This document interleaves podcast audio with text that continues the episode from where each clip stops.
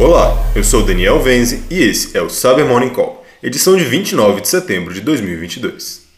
E começamos o episódio de hoje com uma pesquisa da Kaspersky que detalhou a evolução do grupo de adversários brasileiros nomeado de Prilix.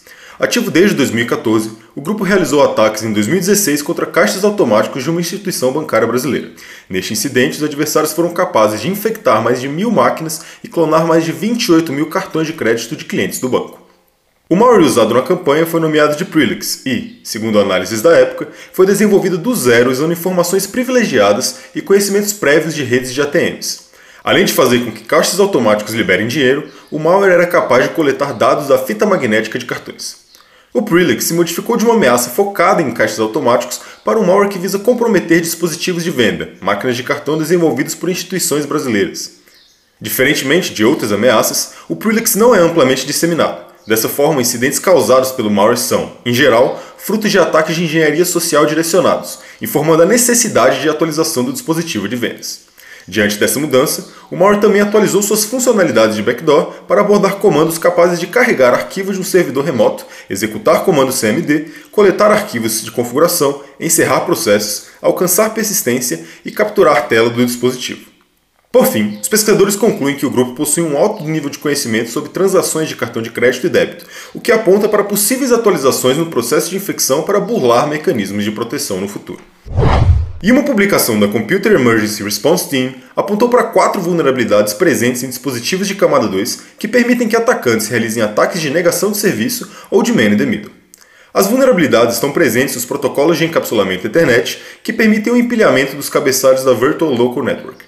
As vulnerabilidades estão presentes nos protocolos de encapsulamento Ethernet que permitem o empilhamento dos cabeçalhos da Virtual Local Network, uma característica de roteadores e switches modernos que permite às empresas encapsular múltiplas VLANs em uma única conexão compartilhada com o provedor. Segundo o documento, as vulnerabilidades afetam os dispositivos de rede como switches, roteadores e sistemas operacionais que usam controles de segurança de Layer 2 para filtrar o tráfego de isolamento da rede virtual. Um atacante não autenticado pode usar uma combinação de cabeçalhos VLAN e LLC SNAP para contornar proteções de filtragem de rede L2, como as do IPv6 RA, a inspeção dinâmica ARP, proteção de Neighbor Discovery IP do IPv6 e DHCP Snoop. As quatro vulnerabilidades foram catalogadas como CVE 2021-27853, CVE 2021-27854, CVE 2021-27861 e CVE 2021-27868 todas sem CVSS. A Cisco, a Juniper Networks e a Arista Networks confirmaram que alguns de seus produtos são afetados pelas falhas. Recomenda-se a aplicação das atualizações fornecidas pelos fabricantes. E uma publicação da SEC detalhou uma nova forma de distribuição do ransomware Lockbit 3.0, na qual a ameaça é disseminada por meio de documentos Word contidos em e-mails falsos que se passam por anúncios de emprego. O documento, após ser aberto, Acesse uma URL embutida nele para fazer o download de um arquivo .m que solicita à vítima que habilite a macro VBA. Se fornecida a permissão, o script cria um arquivo LNK responsável por baixar payloads adicionais via PowerShell. Um dos binários carregados pelo PowerShell é o Ransom Lockbit 3.0 no formato NSYS, um arquivo cuja linguagem anônima é usada para declarar a lógica e tarefas que um software de instalação deve realizar. E uma publicação da Lumen apontou para uma botnet em rápida expansão que está visando sistemas Windows e Linux para usá-los para mineração de criptoativos e ataques de DOS. A ameaça desenvolvida em Go, chamada Chaos, pode infectar várias arquiteturas incluindo x86, x8664, AMD64, MIPS, MIPS64, ARM5 até ARM8, AARC64 e PowerPC. Segundo os pesquisadores, o malware se propaga atacando dispositivos desatualizados vulneráveis e invadindo sistemas através de ataques de brute force contra o serviço SSH. Uma vez que o sistema é comprometido, o software malicioso oferece uma backdoor através de uma shell reversa para que os atacantes consigam se conectar ao dispositivo infectado a qualquer momento com o objetivo de enviar comandos que iniciam a mineração de criptoativos ou ataques DDoS. Os pesquisadores também descobriram que o Chaos possui strings em chinês e usa uma infraestrutura de comando e controle com base na China.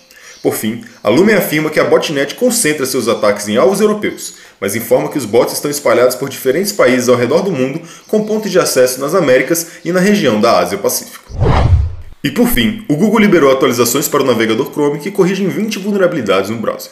Segundo a empresa, metade das falhas corrigidas possibilitam execução de código arbitrário, negação de serviço e corrupção de dados. A combinação das vulnerabilidades pode permitir ao adversário a tomada total do controle do sistema que executa o navegador. Dentre as falhas corrigidas, 16 foram identificadas por pesquisadores externos que receberam recompensas através do programa de Bug Bounty da empresa. É isso por hoje. Obrigado por ouvirem o Cyber Morning Call e tenham um ótimo dia. Você ouviu o Cyber Morning Call, o podcast de cibersegurança da Tempest. Nos siga em seu tocador de podcast para ter acesso a um novo episódio a cada dia. E para saber mais sobre a Tempest, nos siga no Instagram, Twitter e LinkedIn ou acesse www.tempest.com.br.